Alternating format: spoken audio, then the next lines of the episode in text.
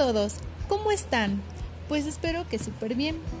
El día de hoy, mi equipo 2, que está conformado por Daniela Medel, Daniela Besares y su servidora Paulina Flores, hablará sobre los fines de la evaluación infantil en educación inicial. Ahora, para comenzar, debemos tener en cuenta que el cumplimiento de la educación permite a la gente educativa comprobar la eficiencia de su trabajo en relación al desarrollo que va alcanzando el infante en sus cuatro áreas, como es en lo social, emocional, cognitivo y motriz. Además, podemos decir que los fines de la evaluación en, en edad infantil podemos encontrar dos, en donde el primero es comprobar en diferentes momentos del curso en qué medida se cumplen los objetivos propuestos. Por ejemplo, podría ser el logro de aprendizajes clave que posibilita que la persona desarrolle un proyecto de vida y disminuye el riesgo que sea excluida socialmente. Y el número dos, que es el valorar los resultados y determinar qué orientación inmediata debe tener el proceso educativo para el logro de los objetivos propuestos.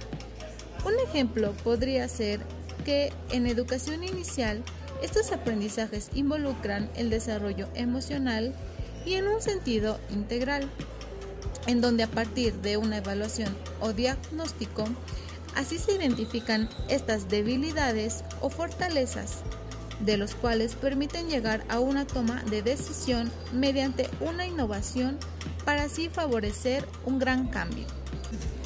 Asimismo, el proceso evaluativo se ve animado de su afán perfeccionista, que lo lleva tanto a precisar sus objetivos como a regular los métodos y la formación profesional de quienes lo aplican, llegándose a concebir la profesionalización de los evaluadores y se evaluarán estos procesos, no resultados.